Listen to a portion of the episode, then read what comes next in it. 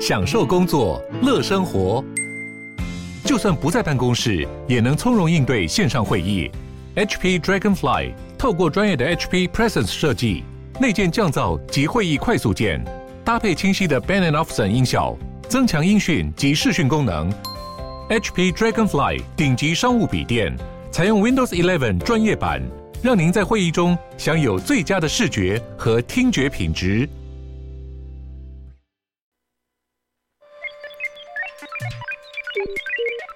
你在哪里？你在世界的哪里？台湾又在世界的哪里？男生看世界，带你掌握脉动，看清局势，找到相对位置，定位自己的坐标。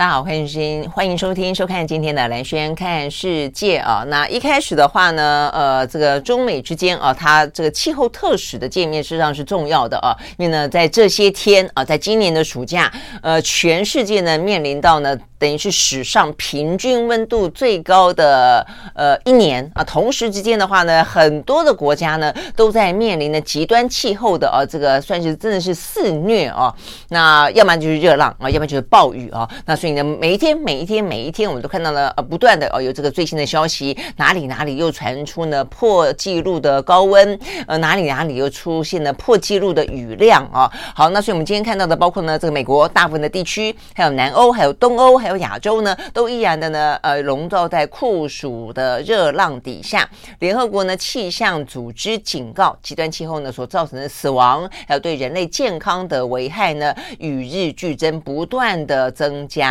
好，那今天的话，我们看到像是德州哦，德州的话呢，他们的一般的平均气候的话呢，到达四十度到四十二度左右。亚利桑那州呢，已经的凤凰城连续十九天啊，超过呢摄氏四十三度的。高温，先前的记录呢是连续十八天，现在已经连续十九天了啊。那另外的话呢？同样的那么热的时间点上，我们今年有讲到说呢，他们的有一个叫做 Death Valley 啊，是死谷啊，这个热度呢已经飙到了摄氏五十三度啊。那事实上呢，呃，在美国的气候特使呢 carry 到中国的同时，他提到了他昨天呢在见见到中国的国务院总理的时候，李强都特别提到说，新疆的高温呢飙高到了五十二、五十三度左右。那事实上，他们自己本身的这个 Death Valley 啊，它也是飙高到了五十三度左右啊。所以呢，事实上美中啊这个。特使见面的话呢，都有它的一个道理在的啊，各自呢都飙到五十几度的高温啊，真的是我看不只是煎蛋了啊，这个你要煎牛排，呃，所谓的半生熟，大不大概五十度啊，这个温度就就搞不好可以了啊。好，那所以呢，这个是在美国哦，那但是呢，它同时。在一个飙高温的状态底下的话，它东北部呢却面临了呃暴雨哦，这个所以这个地方是佛蒙特州哦，说呢这个雷雨啊，这个非常的严重啊，所以呢现在看起来呢暴雨肆虐，很多地方的话呢都呃面临到呢这个呃成灾然后淹没哦的这个状况，光光是美国就这个样子。好，那另外的话呢呃当然就包括南欧啊，这个在欧洲的话呢，意大利啦哦，这个什么萨丁尼亚啦哦，这高温四十七度左右啦，罗马啊罗马的话。话呢，事实上现在呢，疫情过后，今年照理来说是旅游的旺季啊，尤其是暑假期间，就没想到的话呢，旅客啊、游客啊如织，但同时的话呢，热到爆啊。那所以呢，这个罗马哦，说这个中暑的比例啊，这个变得非常的高。呃，他们甚至增加了这个专线电话，专门提供呢，因为中暑而需要的医疗的紧急救助啊。所以你会知道呢，这样的一个气候的高温啊，真的是非常的严峻。那我们刚刚讲到联合国的气候啊，这个气象组织特别的强调说，目前看起来全球升温啊，热浪不断的啊，这个涌现的状况只有增加没有减少啊。好，所以对人类。类的呃，这个生活来说，对于人类的文明的威胁来说，真的是非常的巨大。好，那所以呢，昨天啊，这个 Kerry 呢，等于是在他呃访问中国大陆四天的时间呢，很快的就要接近尾声了。在接近尾声之前，他见了美国的呃中国的国务院总理李强。他最后没有见到习近平啊，就见到李强。好，那这个部分呢，见面的时候呢，如同我昨天分析的啊，双方果然的就在呢这个开发中国家、已非已开发国家当中啊，彼此之间呢有点点啊呃大体气氛还是不错的啦，哦，但是呢，有点针锋相对。好，所以我们就听到说呢，李强特别提到说呢，当然啊，他觉得呢，中美之间呢，能够在气候变迁的议题上面呢，合作的空间很大。但是啊，特别提到说呢，发达国家哦，发达国家应该要带头减排。呃，然后的话还要给予发展中的国家更多的技术支持。那就美中来看的话呢，美国是发达国家，中国是发呃这个发开发中的国家哦，所以呢，这个李强的意思就是你们应该带头减排，做的更多，而且要给我们更多的技术支持。好，所以呢，这是李强在谈到合作之余，再次点到了这个发达国家应该要扮演更重要的角色。那至于呢，这个 Kerry 则特别提到的是说，呃，你们的新疆哦，这。也不要到了那么高，呃，那么高的高温了啊，所以显然的，双方之间呢。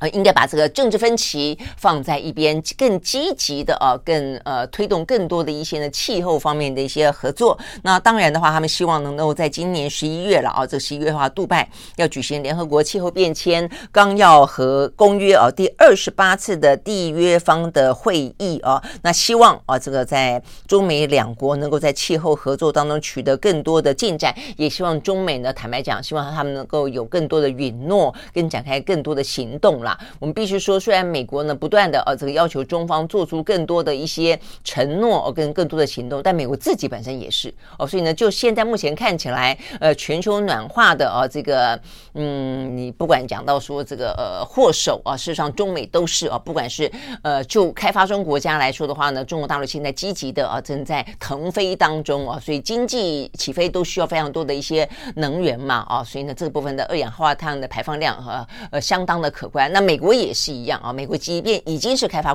中国家，但他为了要维持呃这个开呃以开发国家维持这个发达国家的领头羊的角色，他们一样的、哦、这个用电啦、耗费能源啦、哦这个释放出二氧化碳跟甲烷也是非常的多。那所以事实上啊，呃这个所谓双方的五十步笑百步啦，对于我们站在旁观的角度来看的话，实际上两个国家啊都各自啊都有更多的责任。那 OK，所以呢这个 Kerry 啊当然也就提到了啊这个。这个部分，不过他在提到你关于新疆高温的时候啊，呃，讲到说你们也啊这个飙到五十二度左右，所以啊怎么样？哎，突然之间被李强打断了啊，所以看起来我觉得中美之间啊，你说虽然在气候变迁这个部分有更多的合作，但坦白讲彼此之间啊这样的一个呃竞争心，我觉得这部分事实上听起来啊这个几乎是无处不在啊，所以我想对李强来说，他可能觉得 Kerry 啊提这个事情有点讲说呃你们新疆飙那么高的高温啊那。啊，他可能觉得，呃，这个部分啊，这个就是呃，不是事实吧？哦，或者说他觉得那这个哪壶不开提哪壶哦，所以打断了他。那媒体报道说这个是非常不寻常的哦，因为李强他基本上来说，呃，上任之后表现的一些外交当中的哦，这个呃仪态啊等等都非常的呃有礼温文哦，但是突然就打断。然后呢，显然他表示质疑。我觉得他可能是第一时间没有收到这个消息吧，因为这个实际上新疆飙高温是昨天，呃，温度上面就就新闻来说是昨天的新闻嘛，因为昨天新闻各自有新疆五十二度，然后呢，Death Valley 五十三度嘛，哦，大家可能没有得到这个讯息，所以他后来媒体报道说他在跟 Kerry 的会谈之后。他补充了提到说，哦，他对于这个新疆高温的话是有所理解的，所以我觉得可能是在第一时间他不知道了啊，但是反射性的会可以可以看得出来，呃，即便高到这国务院总理反射性的这个态度，基本上，呃，美中之间确实啊，坦白讲要建立互信，嗯，还有很长的一段时间吧，啊，好，那。这个部分，但是不论如何啊，这个有关于在气候变迁部分，总是一个比较容易一点点的啊，比较有多共识，比较少一点点意识形态跟政治争斗的领域啦。哦，OK，好，所以这个部分是有关于呢，呃，这个李强跟 Kerry 见面啊，这个双方对于彼此都认为应该要呃负起更大的责任，采取更积极的呃态度。OK，好，我想这个部分的话呢，呃，就全球来看了，我想今年啊，这个是等于是呃非常真实的在我们的眼前上演。有关于极端气候，就全球暖化所导致的极端气候对人类啊所带来的一些呃文明的呃这个就生活的，然后健康上的等等的危害，我们也曾经讲到过。到时候呢，包括一些粮食啦哦，都会受到一些影响啊。我想呢，这个部分期待啊，这个十一月份在杜拜的啊这样这个气候变迁的会议啊，能够有更多具体的承诺跟展开更具体的行动。那讲到要资金到位，不要只是说啊，能够真正的呃。付出付诸啊，付诸行动。OK，好，所以呢，这个有关于呢，呃，这个气候变迁相关的讯息。好，那在呃，另外的话呢，在比较主要的新闻啊，今天呢，呃，一个是川普哦，川普的话呢，因为他现在。呃，即便看起来官司缠身哦，但是他因为款官司的关系，反而在共和党的内部呢，让他有了更多的一些被迫害的素材，可以说反而凝聚了这共和党的更多的一些支持哦。那所以呢，他现在呢要参选总统的呃这个雄心哦，还是呢非常的哦这个旺盛，而且更更多更积极的动作。好，所以他最近呢接受媒体访问了，看起来昨天讲到了一些比较争争议的话题，尤其是这个话题当中的当事国。是台湾，好，所以这部分的话呢，对台湾来说呢，非常的讽刺哦，因为呢，事实上呢，在川普第一任啊这个总统当选的时候，呃，先前民民进党政府啊事实上不断的都是比较押宝这个川普，尤其是呃，川普还罕见的呃这个接了呃蔡英文的呃恭喜他当选的电话，两边不是还通话通了十几分钟吗？呃，所以呢，事实上呢，民进党对于呃这个美国呃这共和民主两党的呃在上一次选举当中的。竞争，其实民主党是比较站在共和党哦这方面的，比较支持川普的哦。但是呢，没想到今天你听到这个川普讲这个话哦，会相当相当的讽刺。他怎么说呢？他在接受呢 CNN 访问的时候啊，呃，福斯访问的时候，特别提到说呢。呃，因为这个呃，现在全球啦，哦，这个几乎都会关注到，如果台海发生冲突怎么办？台海发生危机怎么办？美国要不要出兵？好，那所以呢，这问同样的就问到了，尤其是要选总统的人啊。那这个福斯的主持人就问到川普说：“如果说中国大陆跟台湾有军事冲突，美国会不会保卫台湾？”啊，问的非常的直接。川普怎么回答呢？他说呢，如果他是总统，他就不会针对这个事情有什么样，就是不会这样子说，就是不会直接说出要保卫台湾，因为。答复这个问题呢，将会使得美国处在非常劣势的谈判位置啊。这个是第一个，他讲到他不会这样说。那但是不说是代表他会做，他没有讲啊。所以这个可能还有一点点空间。但是，但是在军事冲突之外的这个含糊的空间，他不愿意承诺要保卫为台湾之外。他在科技战这个部分对台湾呢，显然有非常大的不满。他马上话锋一转，说台湾呢拿走了美国全部的半导体的工作。他说呢，美国呢以前都自己制造晶片，现在呢台湾的制造高达了百分之九十的晶片。他说呢，台湾很聪明，台湾呢呃抢走了我们的工作。美国早就应该要出手阻止哦，让这个台湾那么的壮大哦，我们应该跟台湾课税，我们应该对台湾呢寄出贸易壁垒哦，就像是所谓的贸易壁垒，就是关税壁垒啦。呃，很多的一些禁令等等的，就像他们在过去这些年川普任内对待中国大陆一样。哇，所以这个话呢听起来坦白讲啊，这个非常的呃凶哦，而且呢坦白讲，它的利润非常的错误。啊，那所以呢，今天我们看到呢，我觉得比较糟糕的是，因为我们刚才讲到了，这个民进党基本上来说。在上的选举里面，他是蛮挺啊这个川普的，蛮挺共和党的。所以突然之间呢，呃，川普他就算是为了选举，他要讲这样的话哦，都非常非常的不得当哦。尤其在目前台美的关系啊，台湾如此的对于呃美国呢如此的百依百顺啊，这个拿被他拿来当做不管是棋子也好，筹码也好，都呃毫无怨言啊。那但是竟然换来哦这个真心换绝情，换了川普这个说法哦，反而反过来阻止呃指责台湾啊。抢走他们的工作，然后说早该阻止呃这个台湾啊这样子的发展的。问题是，呃，我们看到我们的政府啊，这个陈建仁啊，这个昨天呢到立法院去啊，这个做专业报告的时候被问到这件事情，他说呢，对于川普的意见没有任何评论。那外交部也说没有任何评论。民进党团的表达尊重。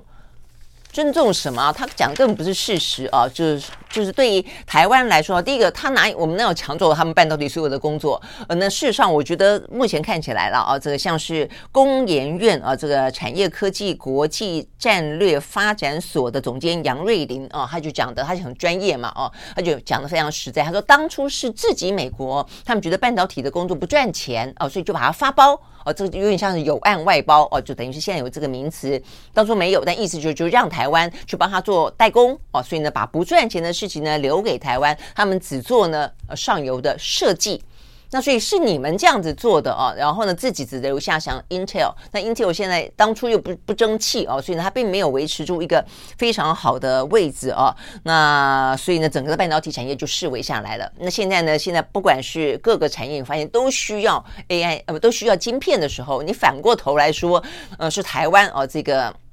抢走了你所有的工作哦，我觉得这个就是非常非常的不公允嘛哦。好，那所以呢，呃，这个杨瑞麟还特别说啊，他说呢，他觉得川普讲的是政治语言。事实上呢，台湾的半导体产业要不是台积电呢去支持美国 IC 设计跟半导体的设备。的话啊，这个美国呢想要去哦，在这个半导体的领呃领域当中可以继续的执牛耳，根本是呃天方夜谭。而且我们帮他们创造了更多的就业机会。然后呢，这个杨瑞临还特别提到说，就连川普执政的时候，我们都还配合他们不替中国的海思生产晶片。哦，所以还导致了海思瓦解哦，所以意思就是说，呃，在你的扶植底下，或者你们自己不做哦，所以呢，所以台湾开始做了。那台湾呢，一路走来筚路蓝缕，也因此而这个壮大了，成为全球高阶晶片啊这样子的一个呃生产的一个最主要的地方哦。而且这个部分的话呢，主持人还蛮专业，他还打断了川普说，台湾没有占所有的哦这个半导体晶片的。所有的产量，他说只是高阶晶片哦，但是呢，川普就有点不高兴，就说呃，反正就是打就是打断他的话就是了了哦。那事实上呢，呃，这个川普这个话啊，这个杨瑞莹说根本就要大放厥词，过河拆桥，有欠公允了啊。那我想持平来说，我认为川普当然是某个程度是一个呃政治语言了啊，因为呢，目前拜登呢跟台湾、跟南韩、跟日本正在结成晶片联盟嘛哦，所以呢，采取跟台湾是一个非常紧。紧密的啊，这样的一个态度跟立场哦，跟这样的一个呃表现哦，他的一些言谈，那所以川普总是要跟他区隔嘛，所以他等于是，我觉得川普老是这个样子，就美国总要为他自己的经济衰退或者半导体的视为呃来找替罪羔羊哦，所以呢，中国是他这个替罪羔羊，更夸张的，现在突然之间。台湾帮你啊，这个遮风挡雨的还挡箭啊，你突然之间把台湾也当做代罪羔羊啊，这个在川普的口中就你看都是他们抢着我们呢这个高阶的一些呢相关的就业机会、就业工作啊，所以很明显的看起来，川普是采取这样的一个选战策略了，这但是就算是选战策略也非常的不厚道，我们必须这样讲。所以呢，坦白讲，我认为呢，政府应该要在这方面啊，就算你要顾及。顾及跟共和党之间的关系啊，你你也必须要表达我们政府的立场，帮表达对台湾半导体产业的立场，说点话，就是说哦，它可能是一个政治语言，但是啊，至少这些部方是有欠哦，有欠。呃，周全哦，有欠公道，我觉得这种话总是要讲嘛，哦，怎么会讲说什么没有评论表示尊重？怎么尊重他这种话？怎么尊重？那因为这个话，如果说真的川普当选的话，那他这个话都是会成为他未来的策略，未来的政政见必须要去兑现的哦，所以他会不会对台湾寄出？呃，关税禁令或者关税呃，就是课征更多的关税，呃，到达所谓的贸易壁垒等等，我觉得这都是非常严肃的事情啊。所以呢，民进党看起来第一时间哦，可能没有预期到川普会这样讲哦，所以反应的非常的糟糕。我觉得呃有失哦，这个政府的立场有失国格啦。OK，好，所以呢，这个部分的话呢是。在今天的一个重点啊，就是川普啊，作为一个呃美国重要的啊这个总统的参选人之一哦，他对于台湾突然之间关系骤变啊，那所以这个部分如果他当选的话呢，显然呢，美国对台湾的一些呃策略啊，这个会出现一些调整，政经哦可能会分离，但是问题台湾可以这样子接受吗？哦，你政治上面需要我们，你们你就用我们；经济上面你认为我们呃你你觉得你需要一个稻草人。我们就必须要当当你的呃这个垫背是这个样子吗？哦，那我想这个部分的话呢，是是值得观察的哦。好，所以呢，这是今天的一个重点之一。那另外一个的话呢，是这样是在北韩啊，想不到突然间北韩啊，北韩最近的话题是因为第一个他们又射了飞弹。那当然，他射飞弹不是新闻啦哦，但是最近的话呢，因为啊这个最新的消息是呃。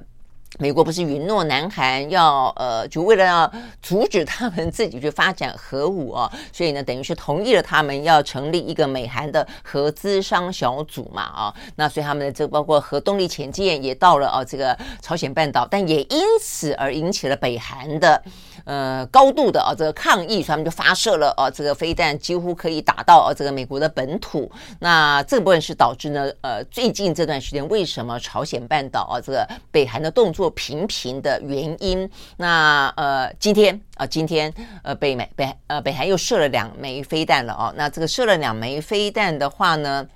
目前看起来，呃，射程没那么长哦，但是射了两枚，大概一枚呢飞了五百公里，一枚呢飞了呃六百公里哦，都呃在日本海这个地方啊、哦，日本的经济海域之外，在日本海这个地方呃坠落。好，那这个部分的话呢，显然是要对。今天吧，啊，这个今天十八号，主要是昨天，昨天呢正在进行中的一场会议呢示威啊，这个我觉得这个意图是蛮明显的，因为在昨天呢，尹锡悦哦，他要跟美国他们新成立的合资商小组来进行会商啊，这个第一次的会，第一次的会议啊，在首尔举行。那这个部分的话呢，是由南韩的国家安保室哦。第一次长金泰秀跟美国的国安会的会议的印太事务协调官啊，也就是有所谓的印太沙皇之称的啊，这个康贝尔共同主持。那我想这个部分的话，他们要定下未来的啊，这个合资商小组未来要怎么做哦。目前看起来打算每一年至少开四次会啊，所以呢，你就会看到这个美韩美日之间哦，如果有这种军事同盟关系的话，实际上是这么的紧密啊。呃，台湾真的是一个小老弟啊，就当然也可能是很主要是因为没有邦交，那但是没有邦交之余，呃，也代代表他们另外一个就是忌惮中国大陆啊，所以呢，对台湾总是维持这种暧昧不明，然后呢，而且是不断的以美国利益为主要的核心的一种。美台关系哦，所以美台关系不断的都在变，就算没有大的变化，但都会小的维修哦。所以对台湾来说的话呢，一方面你要认清楚啊，或许你会觉得情何情何以堪，但是你要认清楚这样的一个政治的现实哦，所以必须要时时的保保持警觉，而且保持一个我们能够有的弹性了。我觉得这个很重要哦。所以你看这个呃，美国当他呃允诺了，因为南韩知道呗美国需要他嘛，不管是面对中国面对。北韩都需要啊，那所以他自己就可以呃，就是提出一些条件，然后还维持跟中国的一些呢贸易关系等等。我觉得这就是南韩的呃战略自主的策略了啊。那所以他换来了一个呃不发展核武，但是有一个核资商小组。那也因此啊。呃这个北韩又射了两两枚飞弹，那现在呢？呃，更尴尬的是呢，他现在还握有了一个美国的人质在手上。怎么说呢？因为呢，在今天最新的消息啊，等是先是媒体报道北韩传出，但现在美国官员也证实，有一位美国士兵因为伤害罪啊，这个在南韩呢监狱服刑接近两个月。呃的一位陆军二等兵叫金恩，他本来要被送回德州呢，要进行进一步的呢军事的纪律处分，就没想到呢送到机场之后逃跑了。然后躲进了南韩啊，所以呢，目前看起来的话呢，他等于是叛逃进南呃北韩，躲进了北韩。那北韩目前应该是已经把他逮捕了，成为一个人质。所以未来的话呢，其实北韩已经呃监狱里面关了蛮多的美国人质了哦。所以呢，对他们来说，这可能会是一个要求美国进行谈判的一个筹码。即便他是犯罪之人哦，但是对美国来说，通常他们都会想要把他们自己的。呃，这个美国人哦，公民引渡回美国去哦，不管是平安释放或者回去接受审判都一样哦。那所以这个部分的话呢，就让哦这个美朝韩三边关系变得更加的复杂了一些。OK，好，所以呢，就是有关于呢，呃，这个呃朝鲜半岛。那朝鲜半岛呢，另外的一个呃落在日本海附近的话呢，今天开始。中日中俄之间要进行联合军演啊，所以你会知道这个形势总而言之是很很复杂的了啊。不管是俄乌战争啊，这个战场它其实也是牵扯到中呃，看起来是俄乌背后有很多的啊，这个中美的势力。同样的，朝鲜半岛背后实际上也有很多的美中之间的角力啊。那现在呢，中俄。呃，共同的哦，要在这个朝鲜半岛、日本海这个附近举行联合军演啊。那这个军演的话呢，蛮受到关注的啊。那目前看起来的话呢，他们几乎是。兵力呢全数出动，演习呢即将拉开序幕，而且重点之一是中国的兵力，他们第一次要从俄罗斯的呃机场起飞啊。那一个国家会允许别的国家的飞机在我的机场起飞，他可能要给很多的一些参数啦、数据啦、情报啦等等啊。那所以代表了两国之间的军事互信应该已经达到了一个相对的高点。OK，好，所以呢这个部分的话呢是这几天比较受到关注的消息啊。那 OK，我们呢今天呢就比较精简的哦，很快速的来带带给大家呢这样的一个呃国际新闻的内容。因为我们这个接下来哦还有别人要进行直播，那今天呢我们这边就告一段落，明天同一时间我们再会，拜拜。